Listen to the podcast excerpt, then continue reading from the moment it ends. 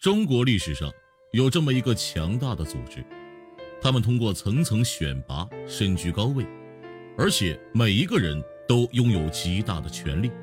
他们由皇帝垂直管理，与六部平等，权势滔天，上至高官贵族，下到平民百姓，都对身着飞鱼服、腰佩绣春刀的他们畏惧害怕。可这样厉害的机构，却在明灭亡之后消失了。讲到这儿，大家应该会觉得有点耳熟。没错，他们就是明朝特有的锦衣卫。今天我们就来讲讲这个机构的故事，看看他们为何能让国民皆惧又神秘消失。说到锦衣卫，应该算明朝的标志之一。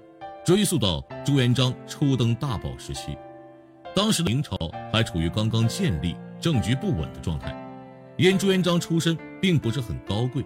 总是担心未来皇位将被人夺走，所以他设置了锦衣卫监察所有人。后来，为了巩固中央集权，又给予锦衣卫掌管刑狱的特权，把巡查逮捕的种种大权下放，还特意下设镇司府。后来，朱元璋自己可能也意识到了自己给了锦衣卫太多权力，所以他有些不安心了。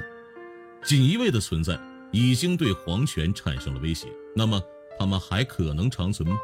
这就为以后的消失提供了理由，解决了帝王的疑虑。那么接下来就像征战四方的将军一样，往往要鸟尽弓藏。不过，就凭锦衣卫的所作所为，帝王日后想处置他们也不是毫无道理，因为锦衣卫的权势实在太大，还有不少狡诈奸佞之流。在洪武年间，锦衣卫就有过非法折磨囚犯的行为，朝臣本就惧怕他们。如此更是心惊胆战，而朱元璋也很聪明，抓住了这个借口，下令废除了他们这一职能，多少减轻了一点他们的滥用职权，也让他自己更安心一点。早在这时，朱元璋就意识到了，这些锦衣卫虽然有利于自己加强中央皇权，但他们权势滔天，早晚祸乱自己的江山，可能已经存在了铲除锦衣卫的念头。如果他能再多活几年，可能锦衣卫也不会等明朝灭亡后才会消失。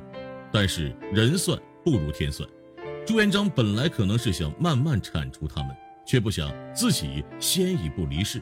之后，明成祖朱棣夺权登基，显然朱棣也把锦衣卫当成自己巩固皇权的利器。对于锦衣卫，不仅没有继续打击他们，反而还恢复甚至加强了他们的权力。这又让锦衣卫的地位有所上升，也更难瓦解他们的巨大势力。锦衣卫的特权太多，机构之间良莠不齐，某些人就更肆无忌惮地胡作非为，给社会上带来了不少冤假错案。所以，按理来说，他们的消失是必然的。只不过，对于明朝来说，皇室太依赖于锦衣卫了，他们其实也知道锦衣卫会有弊端，但又着实离不开他们。一代又一代都已经习惯遵从祖辈，重用依赖锦衣卫，这也就是为什么明朝锦衣卫很强大，而到了清朝，他们会莫名其妙的消失了。帝王想统帅整个国家，一个好的情报机构是至关重要的。锦衣卫这个名字虽然没有了，但和他们做同样事情的机构肯定存在，这样的机构肯定存在于每一个朝代。我们之所以只知道锦衣卫。可能是因为他们太过于嚣张了。锦衣卫会在明朝灭亡后消失，这是必然的。他们设立之初备受圣宠，也在一代代帝王刻意把控下渐渐没落。先是特权的回收，再是东厂西厂的扩张。很明显，锦衣卫的倒塌只是时间问题。而明朝比锦衣卫还脆弱，亡在了锦衣卫前面。所以我们会看到，明朝灭亡了，锦衣卫消失了。锦衣卫是否能长存，除了皇上的意愿，还有一点至关重要，那就是他们自身的实力。如果锦衣卫始终实力强大，就是帝王也奈何不了他，这样他们自然不会消亡。但事实却是，锦衣卫实力并不够强大。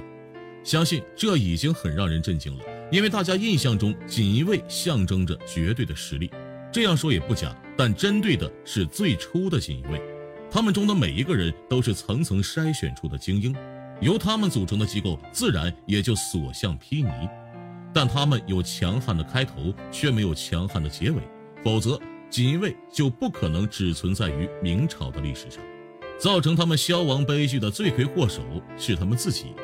在最初的选拔是严格的，最后的锦衣卫却是可以世袭的。想想也知道，世袭就是毁掉他们的关键。选出来的精兵能以一敌百，锦衣卫自然人人畏惧。但世袭的锦衣卫可能就只剩下权贵的纨绔，偶尔一两个真正合格的锦衣卫也可忽略不计。这样的机构自然是乌烟瘴气的，腐败软弱是他们组织肯定有的缺点。所以，当清军攻入皇城的时候，威名赫赫的锦衣卫一无所踪，没有一个飞鱼服的人前来抵抗。非但如此，甚至还有锦衣卫主动投降。让人惧怕的机构就这样弱弱的举了白旗。清朝的皇帝对锦衣卫没有依赖性，又深知锦衣卫对国家的危害，看到了墙头草的情报机构自然要废除锦衣卫，所以厉害和不厉害的锦衣卫就都消失了。但是这并不能证明清朝不需要类似的机构。清朝有血滴子，其实也是锦衣卫的缩影。但清朝却是大大吸取了明朝的教训，他的情报机构并没有滔天的权势，这就是清朝比明朝朝的聪明之处了。不肯给锦衣卫很大的权力，也能很果断地废除这一强大的机构。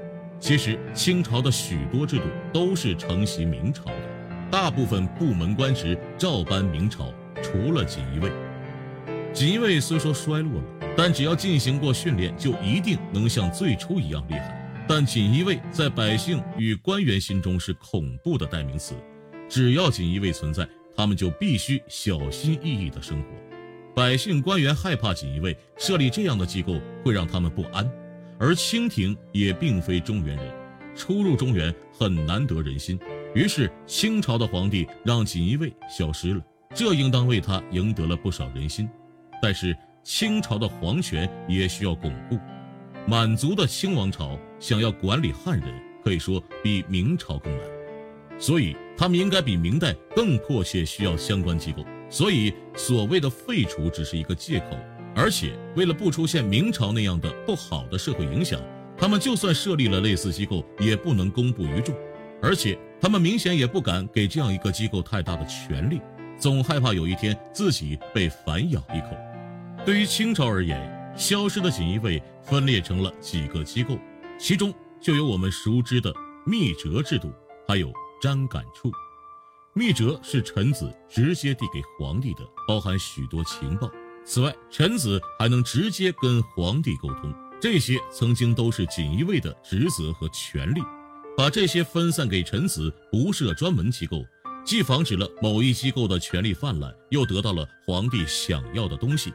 但皇帝都是多疑的，哪怕对方是自己千挑万选的官员，在某些时候他也会怀疑这个官员密折的真实性，所以他们需要双重保证。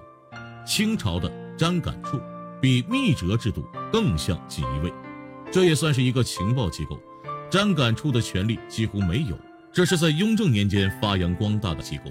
表面上他们只负责皇帝后勤的一些琐碎事务。但实际上却是锦衣卫那样的情报组织，二者的区别就在于后者没有太大的权力，没有给社会太大的威慑力，就像个小透明，始终默默无闻。也正是因为这样，他们没有被历史着重记忆，到后来也不至于像锦衣卫一样忽然消失。清朝也不是在最开始就明白要隐藏锦衣卫，初入京师的清王朝，最初他们只是把锦衣卫换成了栾衣卫。结果他们名声太臭，清王室也受到了影响。很快，他们就反应过来，锦衣卫不能留，所以果断废除。结果这一决定的确有利于清朝最初的巩固。看到这样的情况，清王朝必定不会让锦衣卫存在，只是需要再设几个其他部门或政策。锦衣卫的职能分散各处，得到的结果依旧乐观，而锦衣卫带来的弊端都没有。这对清朝来说简直一举多得，所以说明朝的锦衣卫会消失，其实是一种历史的必然，或许和明朝的灭亡有点关系，但是这只是一些客观的原因，主观原因还在于自己。长年累月的腐败侵蚀，一代不如一代的锦衣卫人员，就注定了他们的消亡。明朝之后，这样强大的锦衣卫就此消失在了清朝的官职里。那之后，再无皇帝设立锦衣卫这样的机构，而锦衣卫也随着明朝的灭亡消失了。也许是后世吸取经验，彻底废除这一组织。